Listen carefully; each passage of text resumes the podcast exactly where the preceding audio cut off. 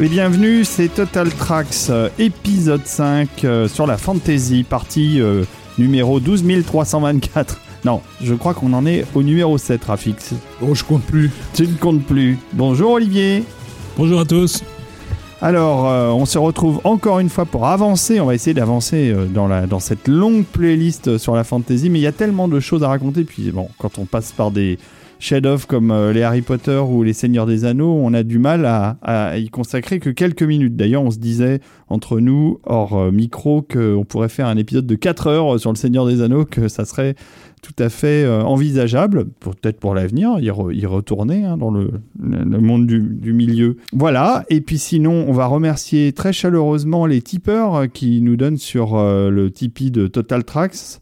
Grâce à vous, euh, on est non seulement motivé, mais on commence à avoir de quoi euh, avancer euh, dans notre grand projet qui est de réunir cette communauté de fans de musique de film, ou pas forcément fans, mais amateurs simplement, et fans de cinéma quoi qu'il arrive. Et Rafik, euh, mais on les remercie vivement. on et les remercie très vivement et on espère que euh, le programme est à la hauteur de, de leur investissement euh, à la fois euh, émotionnel et, et financier. En tout cas, voilà, ce programme n'existe pas sans, sans eux. Il faut, Exactement. Voilà, donc, euh, Et plus vous serez hat nombreux, tip, hat tip tous les tous the tippers. Exactement. Exactement. Et plus vous serez nombreux, et plus on pourra euh, développer euh, ce qu'on fait avec Total Tracks, avec toi, Rafik, avec Olivier qui nous a rejoint. Et voilà, et qui va, et qui va rester, qui va rester sur sa chaise jour et nuit, qui ne bougera pas derrière ce micro, n'est-ce pas, Olivier? Je ne bouge pas. Pas taper, s'il vous plaît. Tu es bien sage.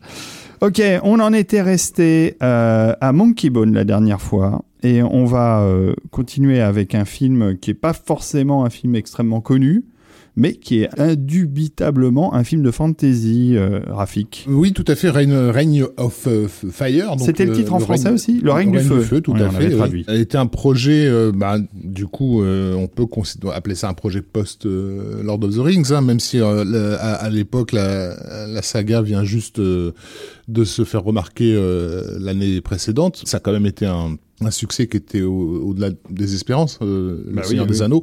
Euh, il n'était pas du tout dit à la, euh, à- à- comme on l'a dit dans l'émission précédente, que ça, que ça serait un marqueur culturel, comme, comme ça a fini par le, le devenir euh, assez vite.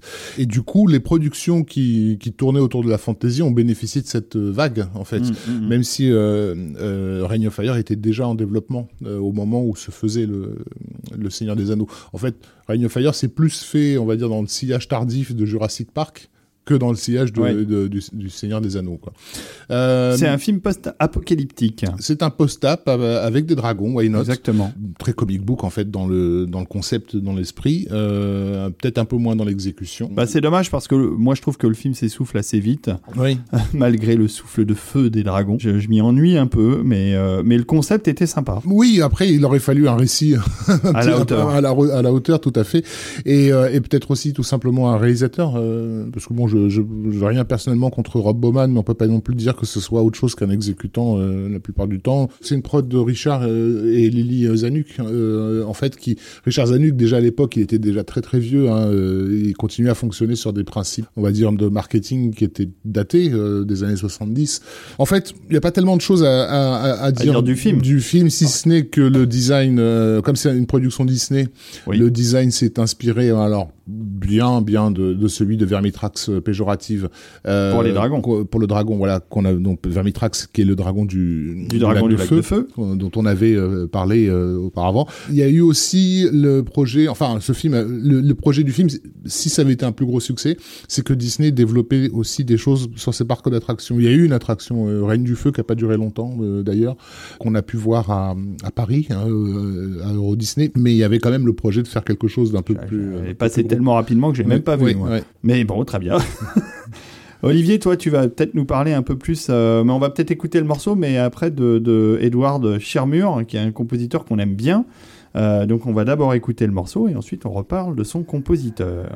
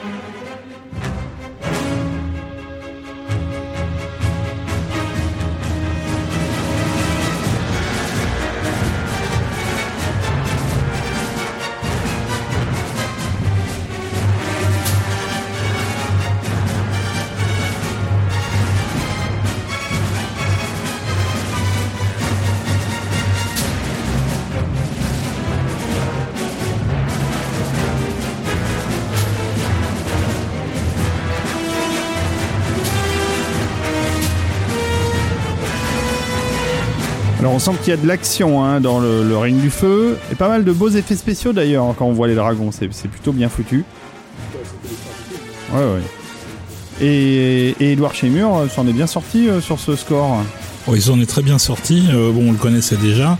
Euh, c'est un compositeur qui, au départ, euh, a été assistant puis orchestrateur pour Michael Kamen. Ce qui est une bonne référence. Euh, ce qui n'est peut-être pas un hasard parce que lui, il vient aussi de, avec un background un peu pop rock puisqu'il a aussi travaillé pour des gens comme euh, Pink Floyd, euh, Eric Clapton, Brian Adams. En fait, les, un peu les mêmes euh, collaborateurs que, que Kamen.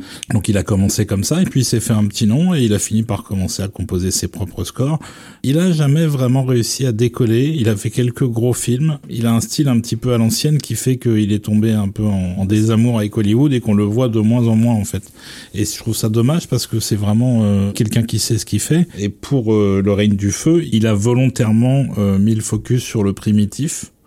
Donc c'est plus un score de fantasy qu'un score de science-fiction, alors que le film est vraiment euh, à cheval entre les deux genres. Et donc euh, il a privilégié énormément euh, les cuivres et les percussions. Il y a peu de cordes, il y a quasiment pas de bois, et c'est assez peu thématique également.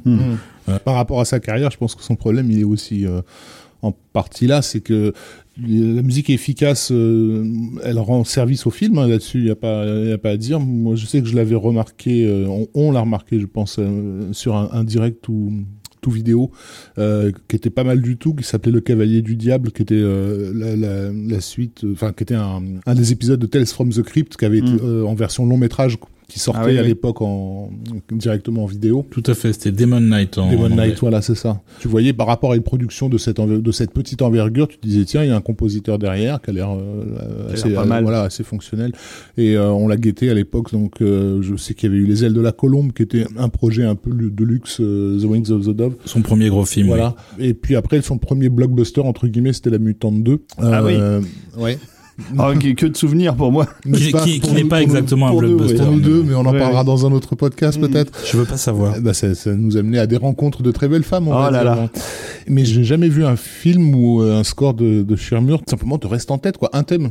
Si, si, il y en a. Olivier est affirmatif, il y en a. Il y en a justement à cette période-là. C'est vraiment la meilleure période de, de Schirmer. Je crois que c'est l'année d'avant, Le Comte de Monte Cristo, Ouais. une énième adaptation du bouquin, euh, mais qui, qui n'est resté euh, vraiment dans les mémoires que pour la musique, euh, parce que c'est c'est assez superbe ce qu'il a fait. La vengeance. La vengeance de Monte Cristo en français. Parce que les- ils ont dû trouver que le conte de Monte Cristo, ça faisait pas assez français. Vengeance. Et puis il a fait aussi le premier Johnny English. Alors ils l'ont pas rappelé pour les suites, mais euh, ils s'en étaient Ah très oui, bien vrai, sortis. oui, oui, oui. En, en faisant du, du, du faux James Bond très très dynamique, très énergique, avec des thèmes pour le coup. D'ailleurs, Shermer, Euh, il est de quelle origine? Il est américain ou il est anglais? C'est une excellente question. C'est une excellente question. Et il est anglais. Je pense qu'il est anglais. ouais. D'accord. Il est anglais. Il est- il né à Londres en 1966. Parfait, parfait. Et donc, euh, et s'il y a un score qui mérite vraiment d'être découvert pour un film qui est également pas très connu, l'année suivante, c'est euh, Sky Captain. Ah oui, Ah bah, moi c'est un film que j'aime beaucoup, qui encore une fois n'a pas une histoire extraordinaire, mais alors bénéficie d'un visuel complètement barré,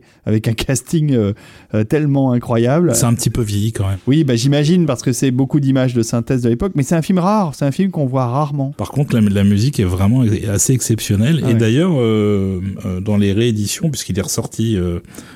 l'année dernière, je crois, ou il y a deux ans, le score a été élu euh, parmi les dix meilleures rééditions de l'année euh, par la rédaction d'Underscores. Ah, bah c'est bien. Ses plus gros films, ça reste les, les euh, Charlie's Angels, en fait.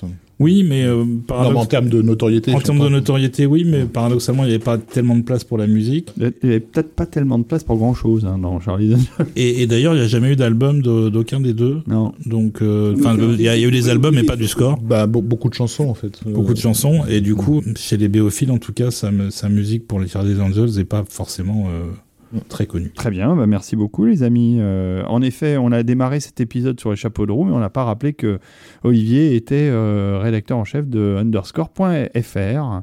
Ah ouais. Underscores.fr. N'oubliez pas le S. Et là aussi, je reste. Et oui, et là aussi il reste et il, et il intervient.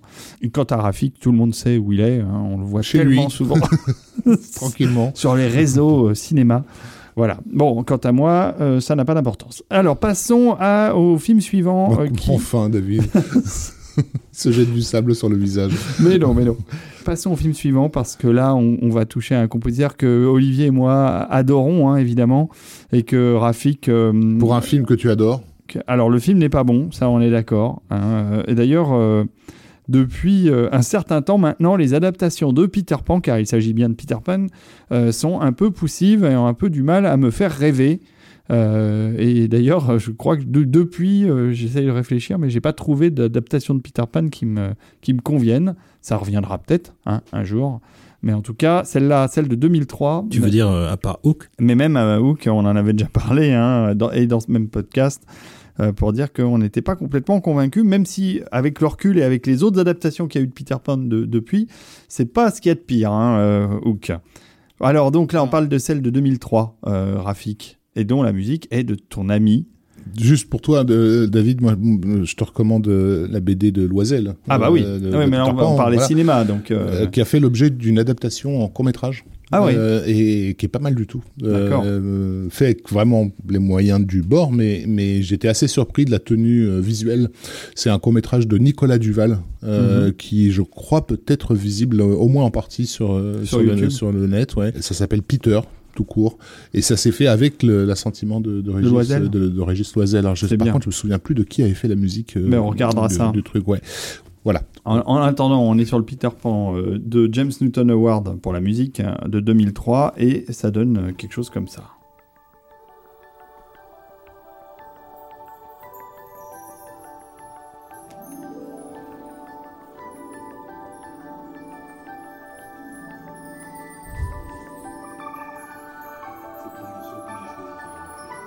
Bah non, parce qu'il y a des batteries.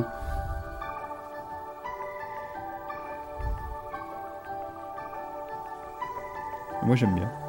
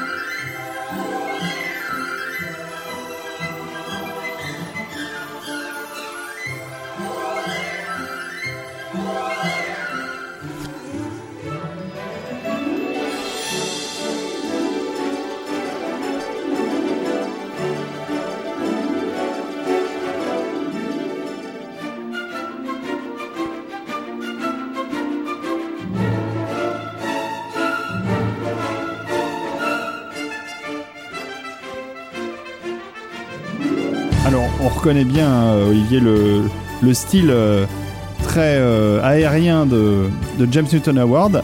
Matinée de, de Roland des années 80 avec ses rythmiques. Oui, il y a un petit côté pop. Alors, on, on a choisi ce morceau-là parce qu'on l'aime bien. Euh, David et moi, en tout cas. Parce que Rafik l'a fait bien la gueule. James Newton Howard, je, je viens de trouver une analogie. euh, Qu'est-ce que ça évoque chez moi en fait? Et je crois qu'en fait, je pense que c'est le Richard Gere de la musique de film.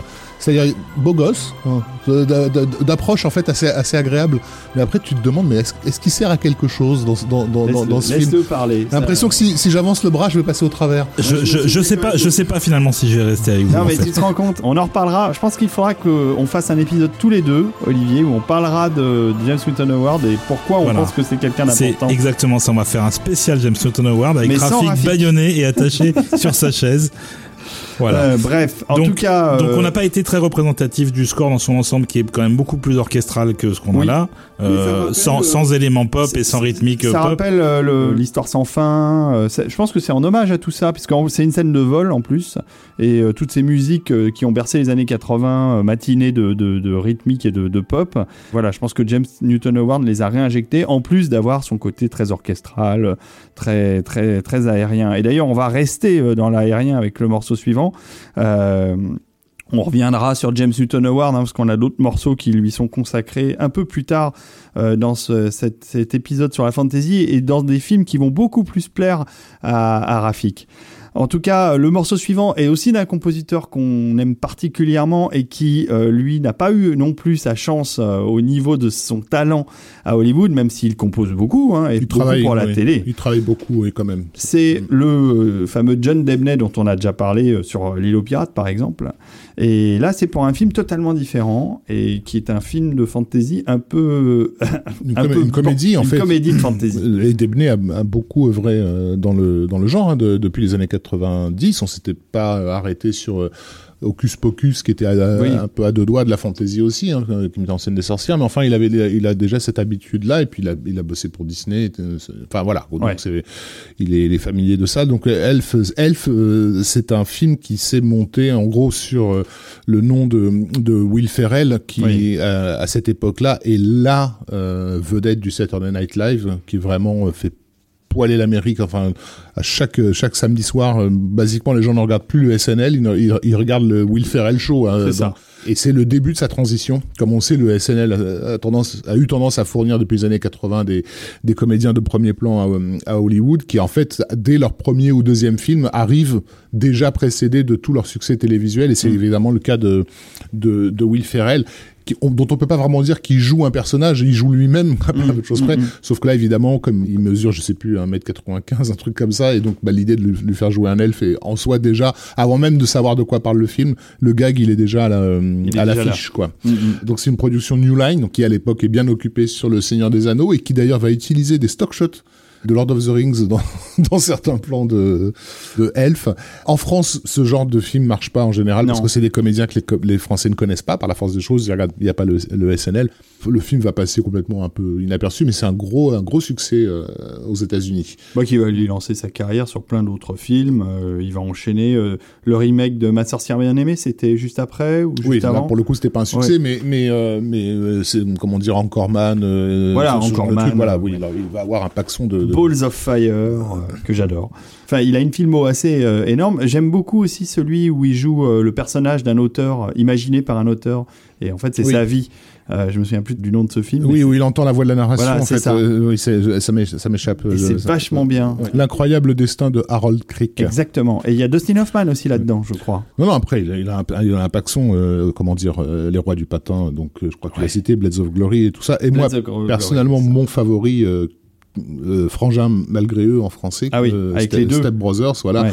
qui est euh, ce qui se rapproche le plus d'un autre chef-d'œuvre à mes yeux de la comédie débile qui est Dumb and Dumber dans les Mhm. années. On a eu Dumb and Dumber dans les années 90 et en gros on a eu euh, on a eu les Frangin malgré eux dans les années 2000. Quoi. Voilà. Y Ils a un ont film- récidivé avec un film politique?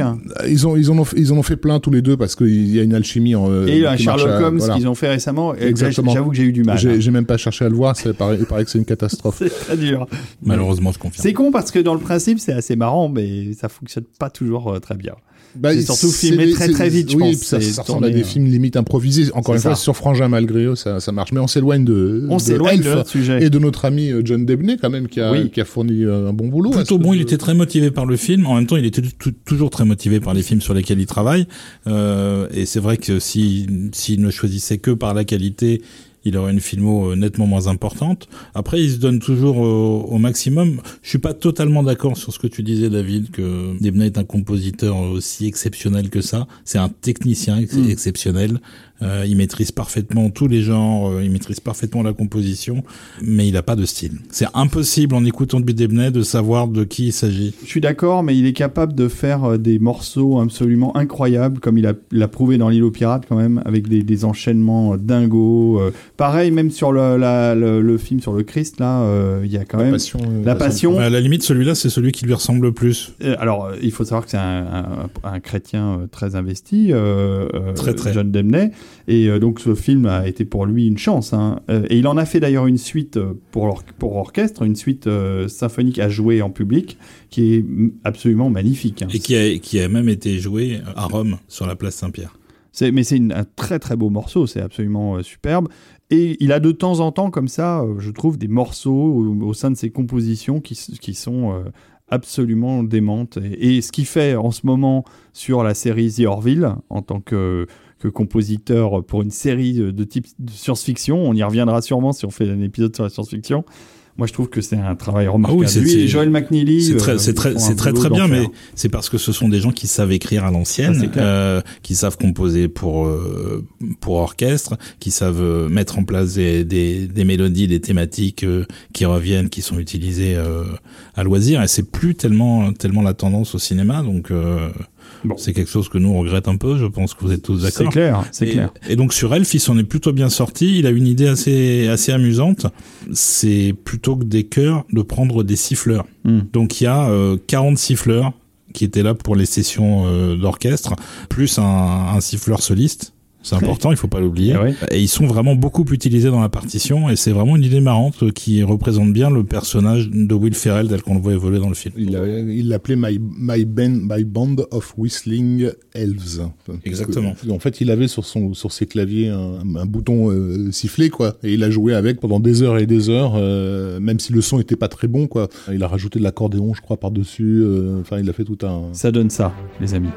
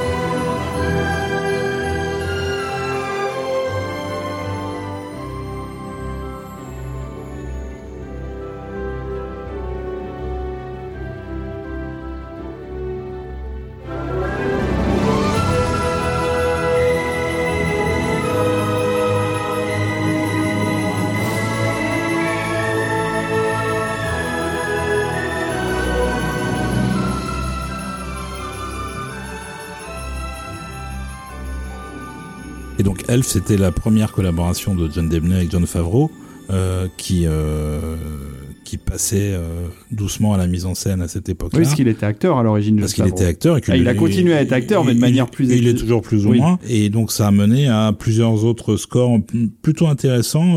Zatura qui était vraiment réussi. Oui, c'est vrai. Debney lui-même Oui, reconnaît que, la- que le, le, le nom du film n'a pas aidé à, la- à, ce que ce soit un carton, mais euh, musicalement c'était vraiment bien. C'était une suite euh, non dite de Jumanji, Zatura. C'est ça. avec un autre principe, mais c'est on est vraiment dans la suite euh, de Jumanji. Et Horner n'est pas n'a pas repris euh, le score, mais par contre euh, Demney euh, lui a fait le sien et il s'en est aussi très bien tiré. Je me souvenais plus que c'était John Favreau le réalisateur. Voilà. Et après il y a eu Iron Man 2 qui est beaucoup moins mémorable et euh, le remake euh, entre guillemets live de, du livre de la jungle où pour le coup la musique est également très bien. C'est le Mm. De mémoire le dernier score de Debney qui mérite vraiment d'être euh, mis un petit peu en avant. Très bien. Comme quoi je l'aime bien quand même. Mais oui. Et donc on voit dans ce morceau euh, de Elf, on entend les siffleurs. Alors c'est assez léger, hein. c'est en arrière-plan de l'orchestre. Il y a, peut-être des passages dans le disque où, où on les entend mieux, mais ça c'est pas mal. Hein. Ça donne bien euh, dans l'ambiance euh, orchestrale assez complexe hein, euh, avec tous ces instruments. Ça s'intègre bien. Moi je trouve les sifflements c'est pas mal. Et qui respire euh, l'esprit de Noël aussi, ce qui était Ouais. un- quand même relativement important pour, pour le film. Tout à fait. Bon, alors on va arriver euh, dans- devant un incontournable de la musique de Non. film. hein. Le film, ça peut tout à fait se contourner. hein. Je propose qu'on Rafik ne recommence pas à être je- mauvaise tête. je Ah, te propose qu'on je propose qu'on fasse un pas de côté. Non, moi je propose pas du tout qu'on fasse un pas de côté, mais qu'on marche bien dedans euh, Du pied, avec du- notre ami. du pied Klaus- gauche parce que ça porte bonheur. Ça porte bonheur. Avec notre ami Klaus Badelt, euh, qui euh, a eu euh, la lourde charge en 2003 de composer la musique en, en- à une vitesse express, parce qu'ils ont eu euh, genre 15 jours pour le faire, ou 20 jours à Trois, peine. trois semaines, oui. C'est ça Euh, C'est pour- long quand même. Non, c'est pas long. Bah, C'est- pour, pour, pour poser ses mains sur le clavier. Oh, ça suffit. et, et donc, euh, ils ont composé en express à- chez Media. Ça s'appelait encore Mediaventure à Ça l'époque. ça s'appelait encore Media Ventures. Et c'est l'équipe de Zimmer, parce que lui-même euh, était impliqué dedans, euh, la musique du fameux Pirate des Caraïbes. Mais alors il y a toute une petite histoire autour de ça Ah oui. en fait. Il y en a plein. Euh, au départ, ça devait être euh, Alan Silvestri, Mhm. puisqu'il avait fait les deux précédents films de Gore Verbinski, qui étaient euh, Mouse Hunt, La Souris, ouais. et euh, The Mexican. Mm. Très sympa la souris. Et donc Silvestri a commencé à travailler sur le film, et ce qu'il a fait n'a pas plu à Jerry Bruckheimer, qui était euh, producteur. tu m'étonnes. Sûrement trop mélodique. Trop de notes, monsieur Et voilà. Silvestri. Et il s'est fait dégager euh, comme un malpropre sans avoir enregistré euh, une seule note de musique. Il a digéré l'affront et il est parti travailler ailleurs. Et Gore Verbinski a pris euh, Hans Zimmer avec qui il venait de faire The Ring. Il a pris. Est-ce qu'il a eu vraiment le choix? Parce que si derrière, justement, il y avait euh, Jerry Bruckheimer qui, qui ne jurait que par la maison Zimmer sur toutes ses productions, j'imagine qu'on lui a donné le choix entre Zimmer et Zimmer. Et Klaus Badelt, qui était euh, un sbire de Zimmer. Alors en fait, Klaus Badelt a été, euh, disons, mis en avant comme le seul compositeur euh, principal du film, parce que Zimmer était à l'époque sur The Last Samurai, Hmm.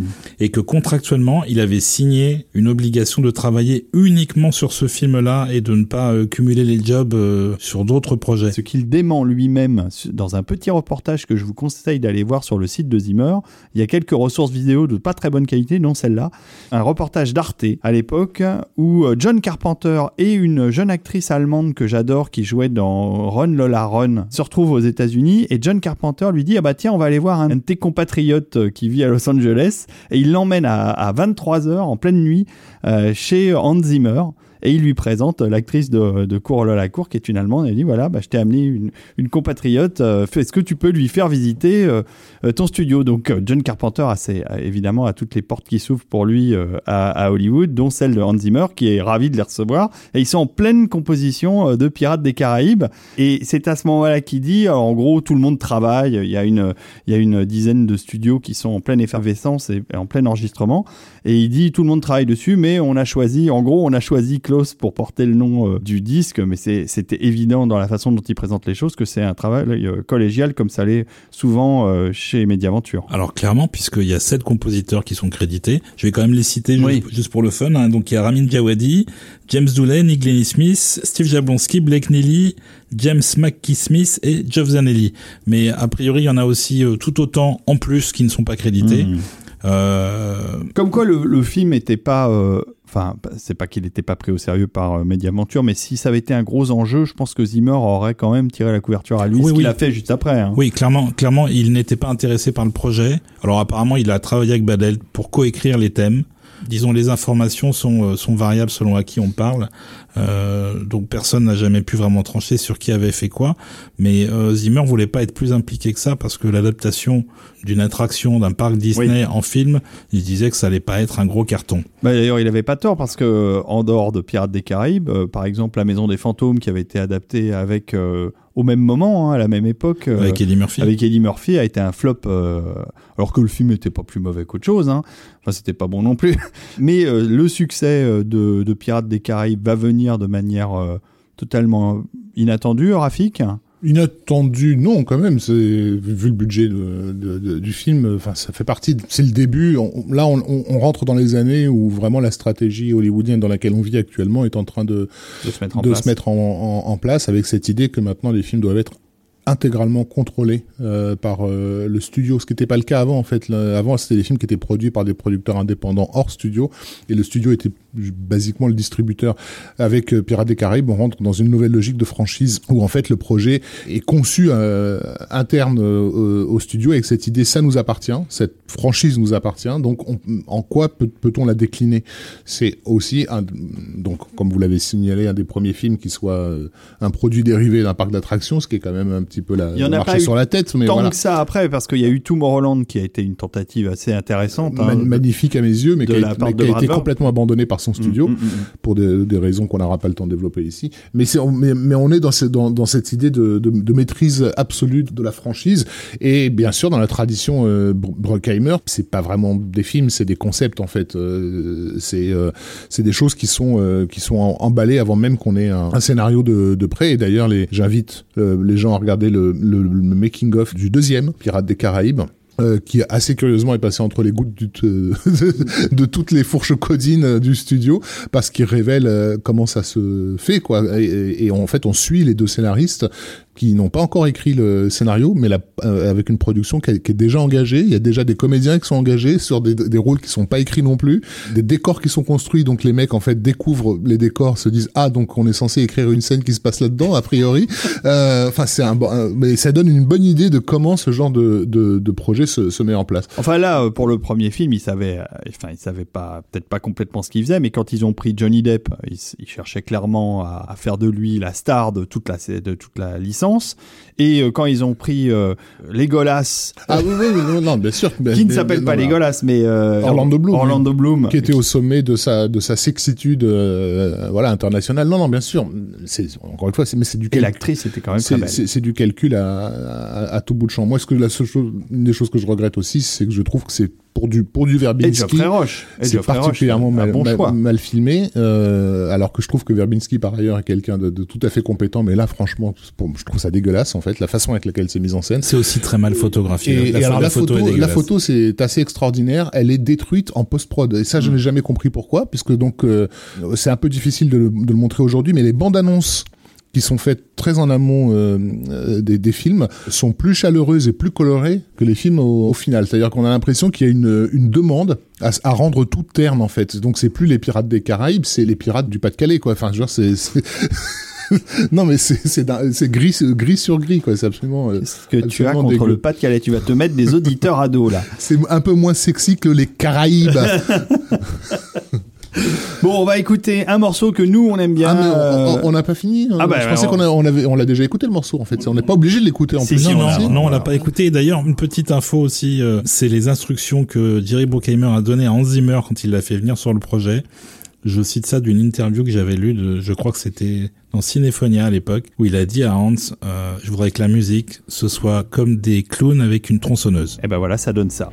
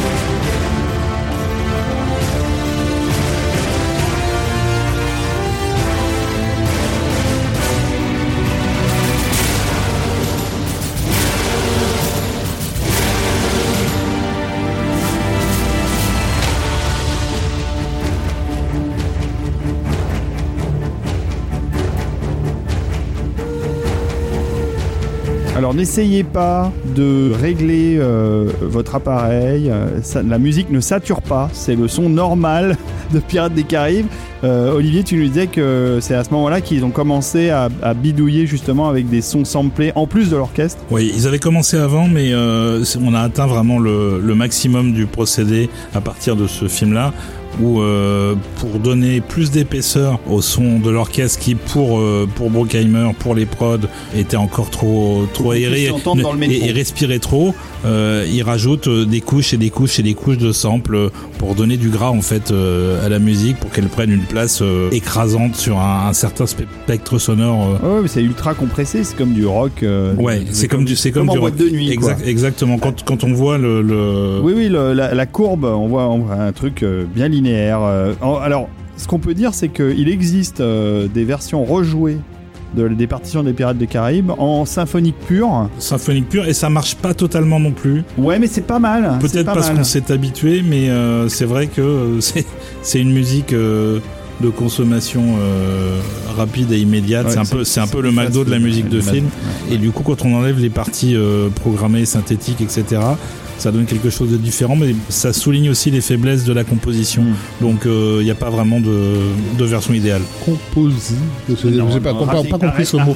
Non, Non mais là, Cherche soyons, soyons clairs, bah, ils ont repris le, le Cubase de The Rock, ils l'ont ils l'ont inversé, ils l'ont attribué à d'autres instruments et c'est parti. sûr, enfin, en gros, c'est une opération de 8 minutes quoi. C'est ça. Et puis, et puis c'est toujours. Ils ont euh, bossé trois semaines. C'est toujours à l'unisson, il y a quasiment jamais de contrepoint, c'est euh, tous les instruments jouent ensemble tout le temps sur, sur quelque chose de plus ou moins mélodique et on ajoute à ça des percussions et voilà. Ouais. Donc euh, c'est assez basique. Et alors mais le, pour- le fait que tout ça, tous les, tous les instruments en même temps, ça je pense qu'une des marques effectivement fabrique de Mediaventure et de Zimmer en, en particulier.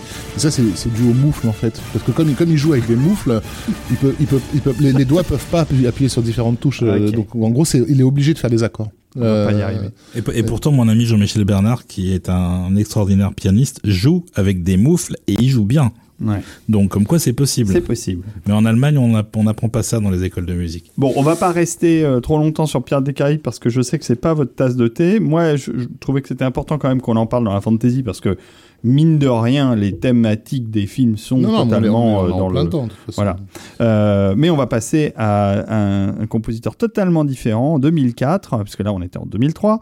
En 2004, on passe à un film que je ne connais pas, dont vous allez me parler les amis, qui s'appelle George and the Dragon. Qu'est-ce donc que George and the Dragon, Rafik Olivier, qui veut prendre la parole? C'est un, bah, c'est une nouvelle version de, de l'histoire de Saint Georges et le Dragon qui se passe euh, après la première croisade, qui est l'histoire de, bah, du Georges en question euh, qui rentre en Angleterre et qui euh, se retrouve dans un royaume euh, dont la, la princesse a été enlevée par un dragon.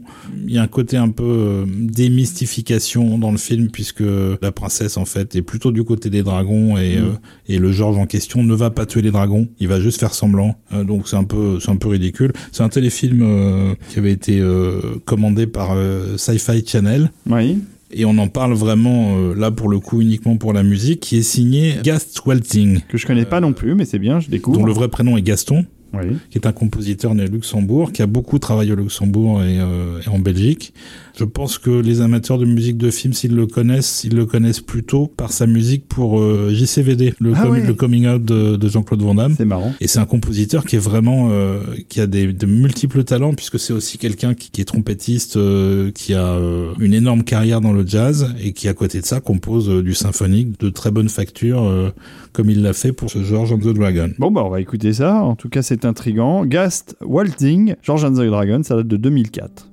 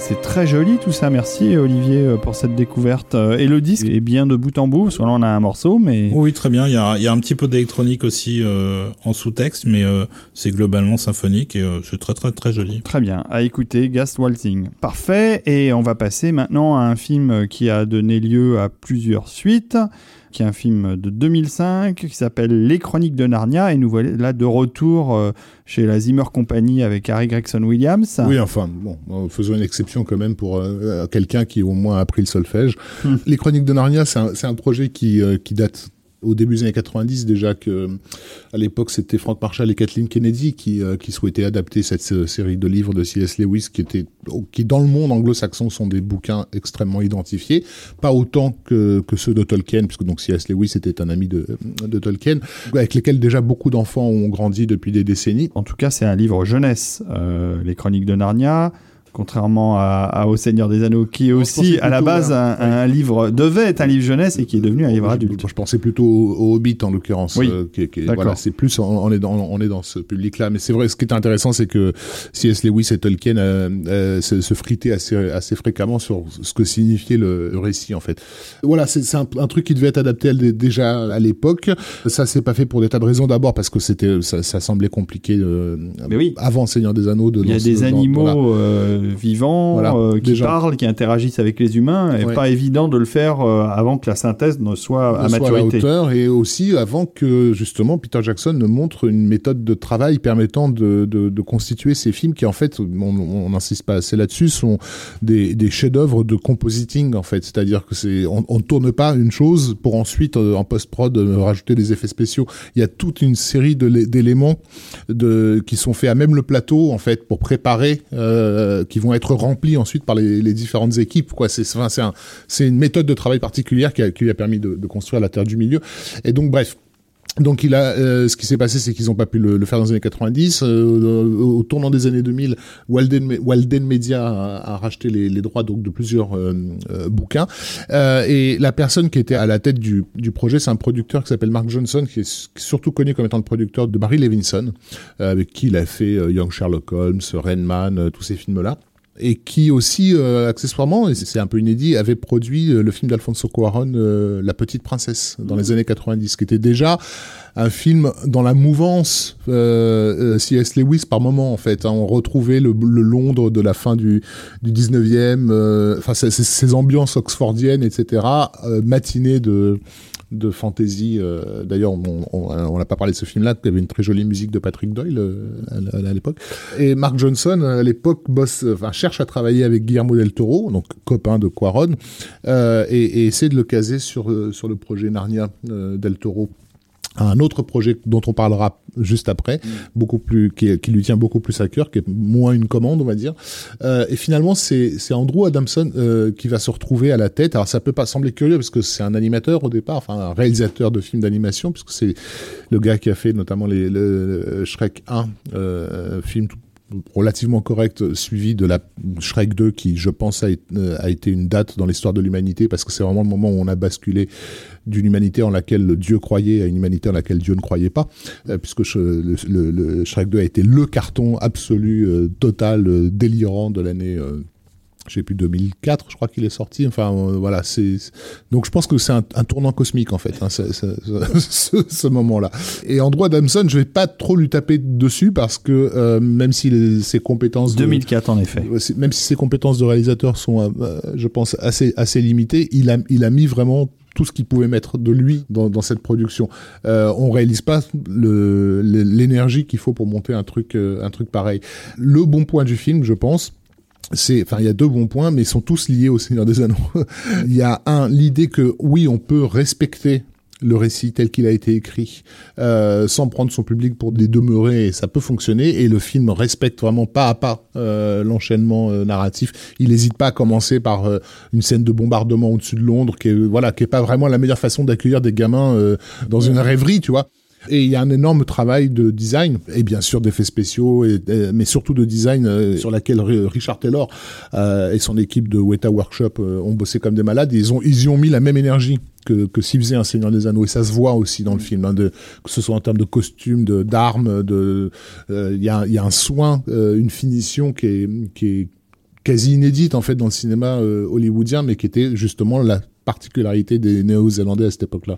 Euh, ce qui est intéressant, c'est euh, les Chroniques de Narnia sortent en 2005 et je ne sais pas comment le film est accueilli, mais ces suites vont mettre vachement de temps à se monter. Le, le, projet va être très délité finalement. Parce que c'est pas euh, bon déjà ils l'ont ils l'ont pas fait à la Seigneur des Anneaux là où ils auraient pu tourner effectivement trois films d'un d'un coup on va dire euh, et aussi parce que le, les résultats au box office n'ont pas été à la hauteur de ce qui était euh, attendu. New Line quand ils, il faut New Line quand ils produisent le Seigneur des Anneaux ils ont besoin absolument besoin de ce blockbuster.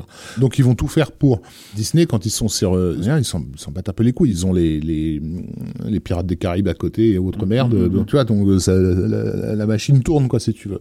Donc ils vont pas faire beaucoup d'efforts et, et le- les films suivants, ils vont se faire presque à l'encontre de l'industrie euh, hollywoodienne quoi. Euh, voilà. C'est un peu dommage. C'est un ben, peu dommage parce qu'il y avait un bel univers à développer. Oui, je pense qu'il y avait- il y avait un effort en tout cas. Euh, Mm, mm, après, je trouve que les films sont un peu un peu mous euh, du genou, quoi. Mais ça, c'est euh, c'est un, c'est un avis particulier. Il faut voir comment les enfants se comportent euh, devant. Voilà. Euh, et donc, qui dit Shrek euh, dit euh, Ray Gregson Williams, euh, Bah qui avait donc, euh, on l'oublie un, un peu trop souvent, euh, quand même composé le score de ses films. Je me suis souvent énervé avec des gens qui, lorsqu'on parlait de la musique de Shrek, évidemment, me balançaient. Euh, me disaient mais mais il y, a pas de compositeur dans Shrek, il y a que des chansons. non, non Euh, seulement il y avait, mais il y a- il y, en avait deux. C'était- c'était Powell et Gregson Williams. Bah oui, puisqu'ils travaillaient en duo, euh, comme ils l'ont fait euh, sur. euh, Non, c'était avec Badel qu'il avait bossé sur euh, Chicken Run. Non, non, c'est avec c'est- Williams. C'était. Powell et Gregson Williams aussi. La route d'Eldorado, c'était eux aussi, non? Sinbad. Non, c'est et- Powell. Non, c'était c'était Powell et Zimmer. Mm, mm. Et Sinbad et la légende des sept C'est Gregson. Williams tout seul. C'est Gregson Williams Qui est super bien aussi. Mais bon, les deux, les deux ont beaucoup de talent. Celui de Powell est peut-être plus évident, mais Gregson Williams, quand il se donne à fond sur un sujet, peut sortir des choses assez superbes. Euh, euh, à l'époque, il travaillait aussi sur le Kingdom of Heaven de, de Ridley Le Scott. Ridley Scott. Euh, il s'en est fort bien sorti. Euh, et il a mis beaucoup d'énergie dans son dans son Narnia et franchement ça se Ça s'entend. ça s'entend plutôt bien il a même composé beaucoup plus de musique que ce qu'il y a dans le film Ah ouais. parce qu'il y a pas mal de choses qui ont été qui ont été inutilisées il avait presque deux heures de musique il en reste un peu plus d'une heure dans le film donc on va, on va écouter ça. On va écouter euh, The Battle, qui est la grande scène de bataille, comme vous pouvez vous en douter. Et euh, ça envoie le bois.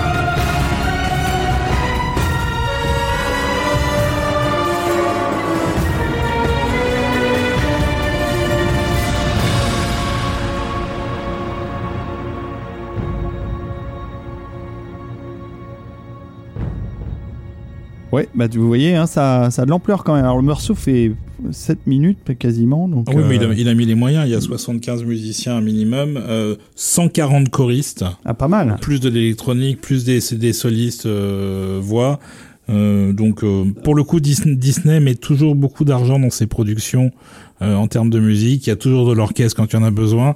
C'est une des choses positives, une des rares choses positives qu'on peut dire du géant aux grandes oreilles. Il a été comparé évidemment euh, au score de Lord of the Rings Oui. euh, et euh, ce, qui avait apparemment le don de- d'agacer Harry Gregson Williams Oui. qui en interview faisait semblant de ne pas connaître en fait la musique de Watcher.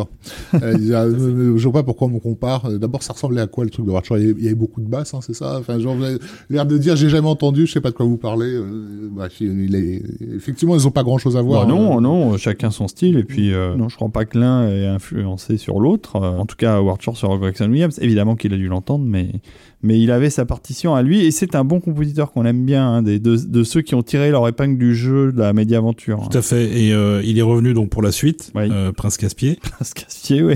Il a fait un score qui était assez réussi d'ailleurs, mais qui n'a pas non plus été totalement conservé dans le film, puisque euh, The Battle, qu'on vient d'écouter en partie, a été beaucoup traqué dans le deuxième film. Ouais. Ça revient plusieurs fois. Et du coup, il a, il a un peu jeté l'éponge et le troisième a été confié à David Arnold. Euh, ça, a, ça a été le troisième et dernier euh, Mm. adapté de, des sept bouquins de, de Lewis. Oui. Bon, ça reviendra peut-être. Hein. Et le film est d'ailleurs, euh, de toute évidence, moins friqué que ne l'étaient les deux précédents. Mm. C'est-à-dire que plus personne n'y croyait. Et David Arnold a fait un travail plutôt correct, mais sans énormément de personnalité. Donc, dans les adaptations de livres de fantasy célèbres, après Le Seigneur des Anneaux, toutes les boîtes de production se précipitent sur n'importe quel auteur disponible. Et euh, parmi ces adaptations, euh, il y a celle de Eragon en 2006. Et ça sera pas la seule, on va en parler d'autres. N'est-ce pas, Rafik? Euh, Oui, Era- Eragon, oui. Alors, euh, ce qui est bien avec Eragon, c'est que c'est dragon, mais il y a un E à la place du D. D'accord. il s'est trompé. Il a fait une faute d'orthographe quand il a écrit Dragon. Je veux dire que c'est à moi de dire un truc sur le film? Sur Eragon, oui, c'est. Oh, merde. non, mais vous, ça va aller vite alors. vous aller non, vite. mais vous êtes fan, quoi. Non, pas non, vraiment. Non, non, c'est- c'était écrit, enfin, c'est tiré d'un bouquin, d'une série de bouquins, il y en a quatre. Qui ont eu beaucoup de euh, succès. Qui ont beaucoup de succès, qui ont été écrits par un ado. C'est-à-dire Mhm. qu'il a commencé, il devait avoir 15 ou 16 ans. Euh, Christopher quelque chose. Oui. son- Christopher Paolini. C'est ça. Et c'est en gros un pompage euh, éhonté de Star Wars transposé dans l'univers de la fantasy et des dragons. Voilà. Euh, donc il n'y avait pas grand-chose à tirer de ça. Euh, le film d'ailleurs euh, n'a pas été du tout un carton. C'est pour ça qu'il n'y a jamais eu de suite. C'était plutôt embarrassant pour les gens qui ont travaillé dessus. Et on peut dire que le compositeur finalement euh, est arrivé avec une certaine candeur et a réussi à faire une musique qui tient la route. C'est à peu près le seul truc de ce projet qui, qui mérite d'être euh, gardé en mémoire. Euh, avec Jeremy Irons aussi. Non, Si, il y, a les- les- il y a des effets de, à, à la fois de, DLM et de, et de Weta, donc euh, il y, avait, il, y avait, il y avait du pognon derrière. Donc à la limite, pour ceux qui aiment Les effets juste, spéciaux. juste voir des dragons bouger, bon, Voilà. mais ça, ça veut dire se, se gaufrer effectivement un film qui est typiquement une production. On attendait, en fait, ce qui est intéressant, c'est qu'avec le succès du premier Lord of the Rings, tous ceux qui avaient à peu près notre âge savaient à quoi s'attendre parce qu'on l'avait vécu avec euh, avec Star Wars quand on était gamin. Ok, donc là si ça marche, ça veut dire que pendant cinq ans on va se bouffer plein de films de fantasy de merde. Ah, ça a pas manqué, À hein. traîne et Era- Eragon était typiquement le genre de production que- dont on oublie, mais ça a été lancé en, en grosse fanfare, hein, grosse patate euh, poète, sur, la, poète. sur la promo de ce film. Oui, mais c'est très vite retombé par contre. hein. Oui, certes. Non, mais euh, l'é- l'éditeur était content. Je crois que c'était euh, Presse de la Cité, enfin Pocket à l'époque. euh, et je crois qu'ils étaient ravis euh, de la promo du film. Ça leur a permis de doubler, tripler les ventes de bouquins. Et le bouquin, a priori, je l'ai pas lu, mais le bouquin euh, était pas mal, même si c'était une pomperie. euh, je crois que ça a beaucoup plu à toute une génération euh, qui s'en est délectée. Pour aborder la fantasy, pourquoi pas? En tout cas, le film, lui, n'est pas à la hauteur, mais son compositeur, lui, est un homme connu. Oui, puis c'est un, un vieux routard de la fantasy. Il a quand même fait beaucoup de choses qui, s'est- qui étaient plus ou moins borderline de, de la fantasy euh, quand ça n'était pas carrément en plein dedans. Donc c'est Patrick Doyle, hein, on en a déjà parlé euh, avant. On va Un en, Anglais. On va en reparler après. Et il apporte euh, pas mal de magie. euh, Très copain de Kenneth Branagh. et donc son, son score est tout à fait respectable. Il y a vraiment euh, du travail thématique. euh, c'est tr- c'est très joli. euh, et c'est vraiment tout ce que j'ai à dire sur, euh, sur Eragon. Eh ben, n'en disons pas plus. Écoutons Patrick Doyle, Eragon 2006.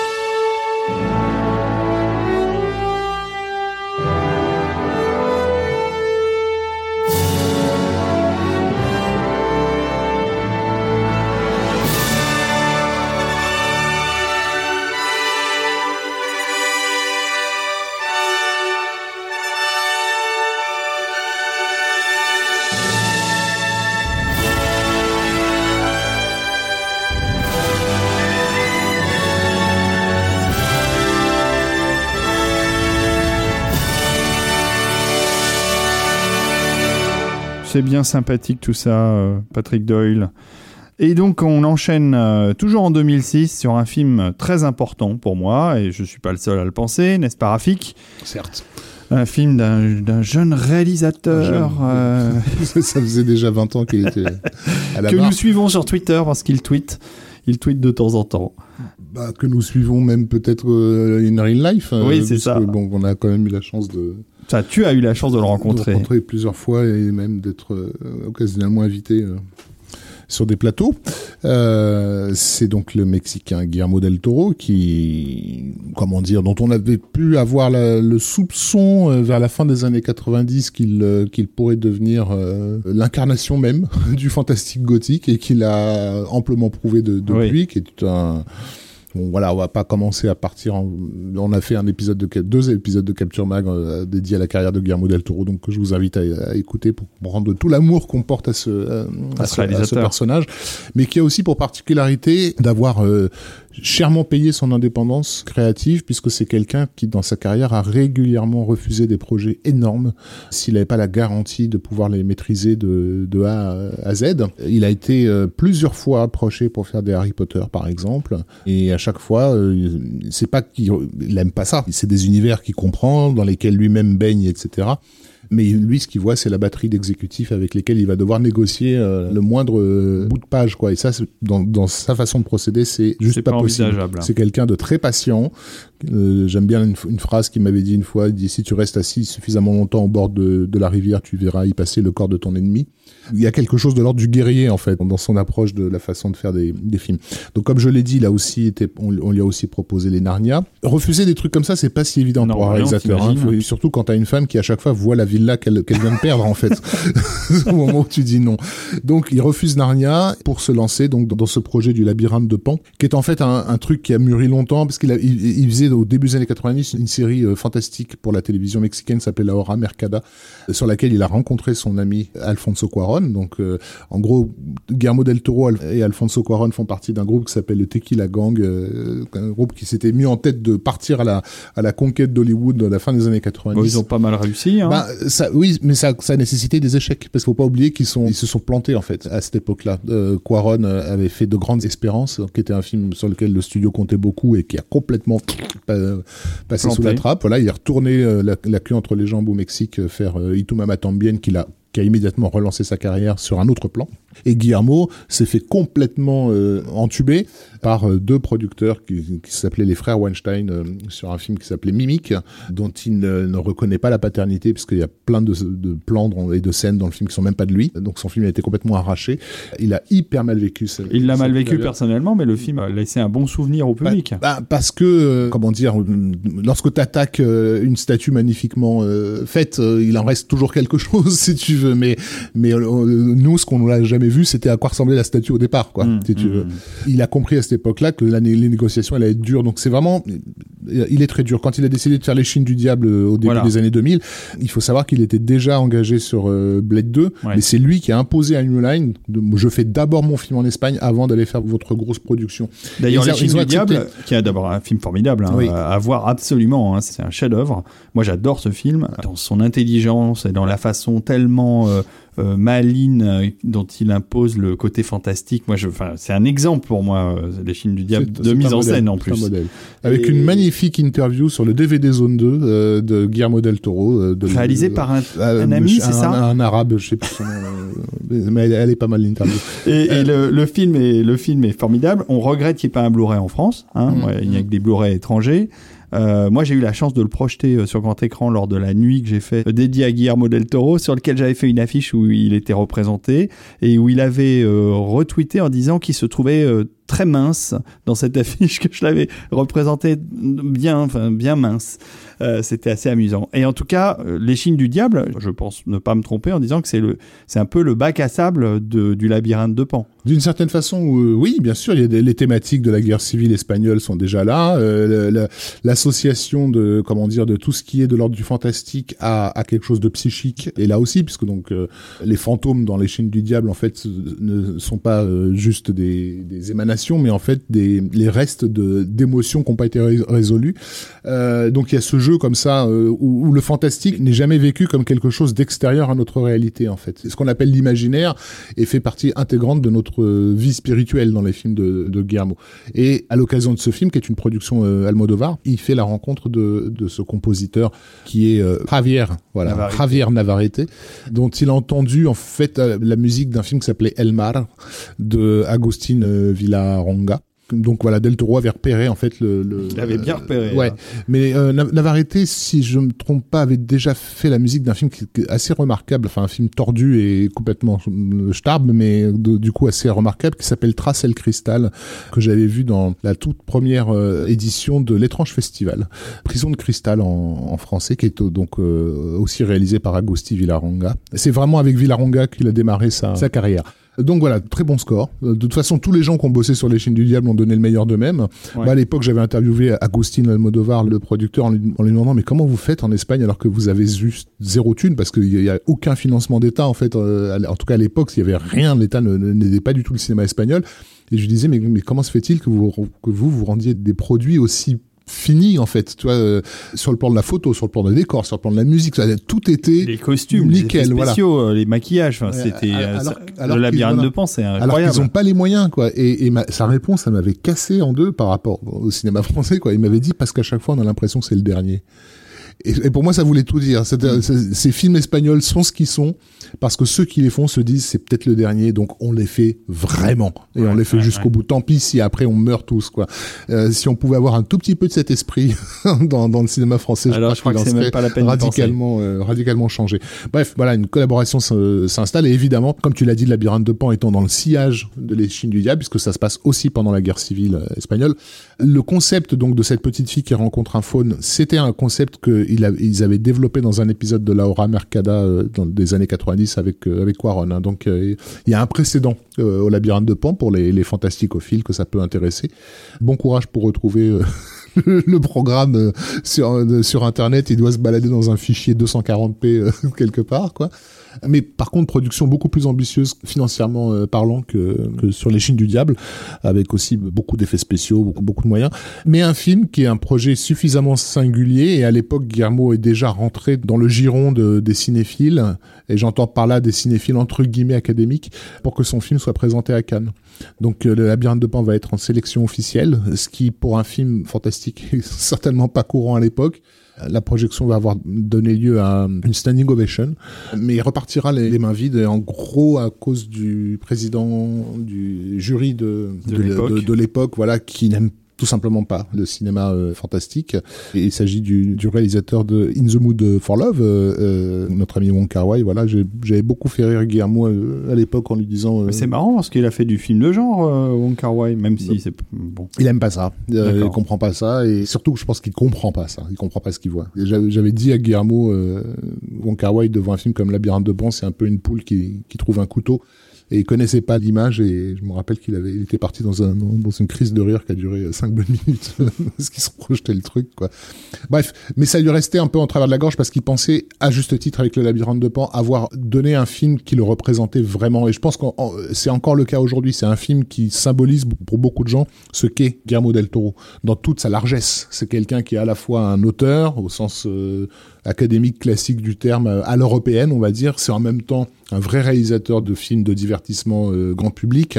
Il y a une richesse visuelle dans le film qui ne dépareille pas par rapport à l'ambition thématique. Enfin, c'est vraiment un truc à l'équilibre en fait entre toutes les formes possibles de cinéma. Donc voilà, film euh, admirable et euh, musique admirable. Et voilà, euh, accompagné d'une musique admirable pour laquelle euh, Navarrete a composé une, une berceuse et ça c'était à la demande euh, express hein, de, de Guillermo. Euh, il voulait qu'il y ait une berceuse, quelque chose de très doux et féminin qui revienne régulièrement en fait dans le film, qui soit le fil conducteur en fait émotionnel. A tale en anglais, un cuento en espagnol.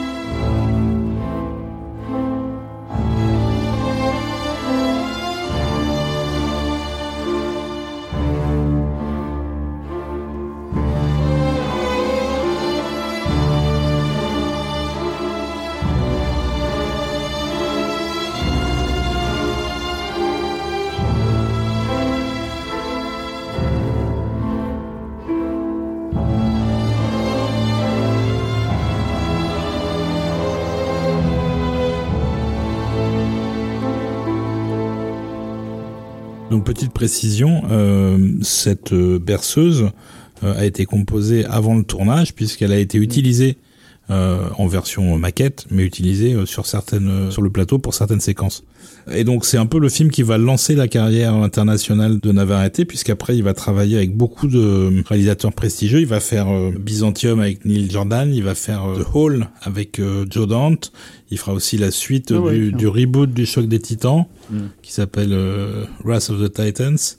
Et il ira même jusqu'à travailler en Chine pour un score qui est assez mal connu, mais que je recommande personnellement chaudement, qui s'appelle Zongkui, Snow Girl and the Dark Crystal. Excellent. Et moi, je recommanderais euh, la reprise qu'il a faite du morceau euh, classique Asturias dans le film euh, d'épouvante euh, Mirrors, euh, réalisé par notre compatriote euh, Alexandre Aja, dont le générique d'ouverture euh, sur des images de New York dédoublées euh, sur la musique de Navarrete euh, m'avait vivement impressionné. Le film beaucoup moins, mais le générique avec cette musique-là, c'était un, on va dire un moment intense. Quoi. Très chouette. J'aimerais bien voir, voir plus souvent des génériques euh, de mettre comme ça dans, dans, dans le film.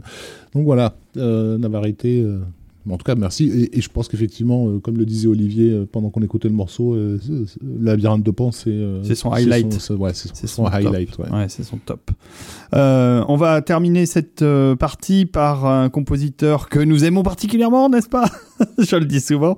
Et on en a parlé tout à l'heure, mais là sur un projet nettement plus intéressant pour Rafik. Tellement, tellement plus intéressant que pour une fois, je vais vous suivre et considérer que là, effectivement, il a fait de la musique de film, vraiment. Ouais, c'est Euh, le, le Lady in the Water en 2006. De James Newton Howard. euh, alors, projet très particulier, hein, vite fait, puisque donc euh, Shyamalan, au début des années 2000, est au sommet avec le, le succès surprise de Six Sense euh, et les cartons euh, qui vont qui vont suivre, même si euh, Unbreakable, euh, Incassable, n'a pas été le succès escompté. Euh, Signs avec Mel Gibson, lui, l'a, l'a, l'a vraiment été, et dont les rapports avec Disney deviennent très compliqués au- autour du film The, Le Village, The Village, où en gros Disney commence à considérer que euh, le succès lui monte à la tête et qu'il commence à jouer les, divas. les divas. On Ce qui n'est pas complètement faux. Ce qui est pas complètement faux, mais il faut pas oublier non plus que Disney à l'époque est en train de r- réviser sa stratégie, Mmh, hein, mmh. qu'ils sont déjà en train de se dire les auteurs ils nous font chier, on va essayer de les, mettre- on va commencer à les mettre de côté.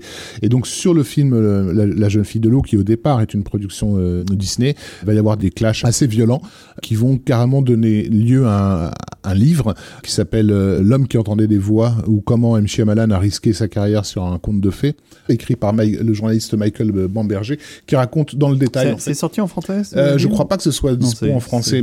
la VO. Mais le bouquin est paru avant que le, Le film sorte. le film sorte. Ouais. Donc il a, on a presque à l'époque aux États-Unis plus parlé du bouquin et du scandale que ça a généré que du film lui-même. Alors, on va écouter un morceau euh, d'abord. On reparle du film euh, juste après, parce qu'on a deux morceaux pour vous euh, pour conclure cette émission.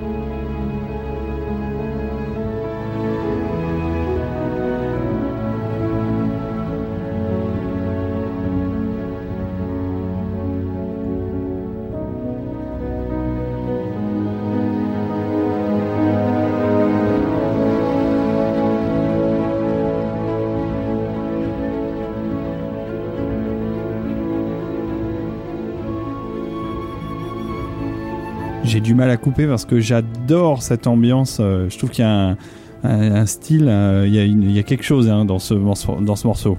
À titre perso, je crois qu'on a compris que j'étais pas un grand fan de, de James Newton Howard, mais par contre, les fois où il m'a vraiment surpris, c'est sur les films de, de, de Shyamalan précisément. Déjà, le générique de Signs euh, était Ouais.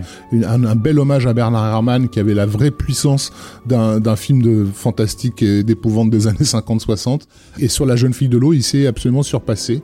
Le sujet euh, aussi s'y prête parce que Oui, même, je suis on pas en a fan, pas voilà. parlé, mais c'est un film de fantasy. Pourquoi, euh, Bah, bon, alors déjà, bon, même si je suis pas fan du film, je reconnais que c'est un projet vraiment passionnant euh, en soi. C'est un film, ça fait partie de ces films que j'aimerais aimer. Hum. Euh, je l'ai jamais acheté, mais à chaque fois que je peux le voir, je le regarde parce que je me dis peut-être que cette fois-ci ça va passer. À chaque fois ça passe pas, mais j'ai envie de l'aimer ce film.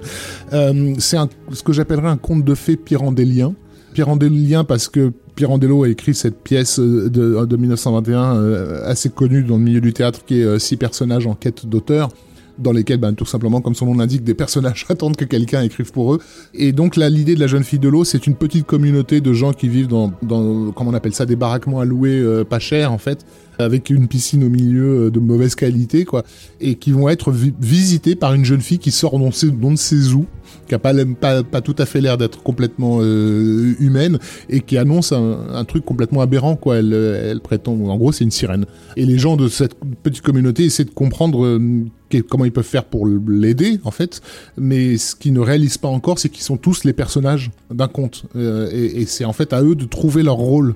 Et nous, en tant que spectateurs, aussi de deviner quel, quel va être le, leur rôle, en fait. Et donc, le, les surprises que le film nous réserve, c'est des surprises de ah bah en réalité ce personnage là était ce rôle là et alors qu'on a cru qu'il aurait été autre chose. Il y a le gardien il y a le il y a le médecin il y a le sorcier il y a le, tu vois, il y a le voyant euh, Hum. etc et donc comme souvent chez Shyamalan le, le film est une tentative d'aider son public à reconnecter avec son imaginaire en fait et d'accepter la vérité du conte de la même façon que ces personnages doivent accepter la vérité d'être des êtres de fiction en fait alors qu'ils se sont des gens entre guillemets normaux quoi donc voilà, très très joli concept, effectivement un petit peu trop autorisé par moment. Euh, bon, le grand scandale, euh, déjà avant que le film ne sorte, hein, c'était dans les, dans les problèmes euh, que, Disney avait avec Shyamalan, c'est que Shyamalan voulait jouer dans le film. Et il joue, basiquement, il joue le rôle de l'auteur et du génie, quoi, si tu veux, puisqu'il est censé écrire un, bouquin qui va changer le cours de l'histoire. Et déjà, la productrice de l'é- de l'époque trouvait que c'était absolument gonflé et que ça passerait, que ça passerait pas. Et effectivement,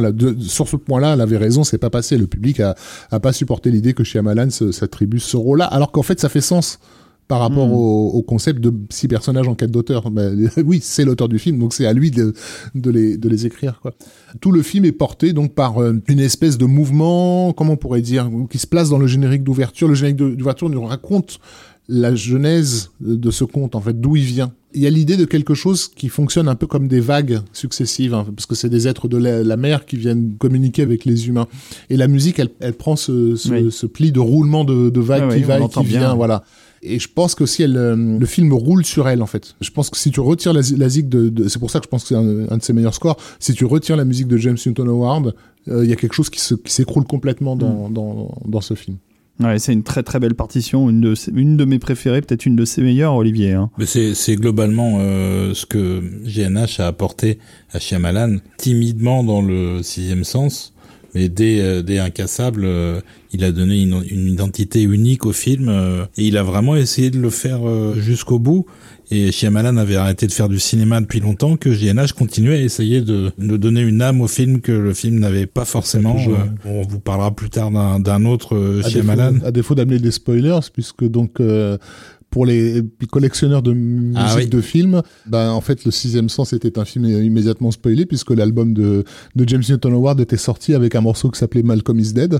Euh, donc on était tous au courant de- avant d'aller voir le film de son de son bon moi j'avais eu de la chance de le voir en projection mais- c'est de là et de Star Wars épisode 1 qu'on a arrêté de regarder Ah oui. les track listings quand on n'avait pas vu les films parce que Oui, Qui Jong Funeral. ouais. Ouais. Ouais, c'est sûr. et donc euh, juste pour finir sur euh, Oui. GNH et Shyamalan sur la jeune fille de l'eau sur celui-là et sur tous les autres à part le sixième sens en général il compose avant même d'avoir des images du film il crée une suite avec tous les thèmes qui lui viennent à la lecture du script et surtout en visionnant les storyboards parce que les films de Shyamalan sont toujours très storyboardés, il y a beaucoup de détails euh, prévus à l'avance et donc euh, il a en général écrit euh, 15-20 minutes avant même d'avoir la première image du film. Bon bah écoute, euh, en tout cas, euh, les scores qu'il a fait pour Shyamalan font partie de, de ses meilleurs scores à écouter absolument.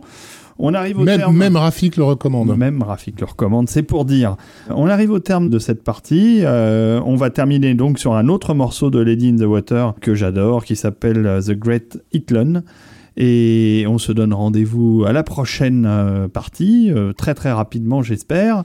Et les amis, on rappelle que si vous voulez nous soutenir et nous aider, vous pouvez aller sur Tipeee, euh, vous tapez Total Tracks, euh, vous allez nous retrouver et nous donner des sioux.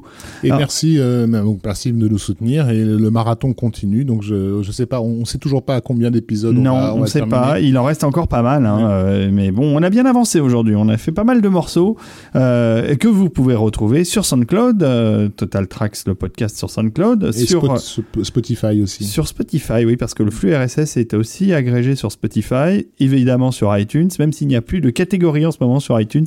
Les catégories ont disparu en attendant une refonte euh, de Apple Podcast, puisque ça s'appelle plus iTunes. iTunes va disparaître.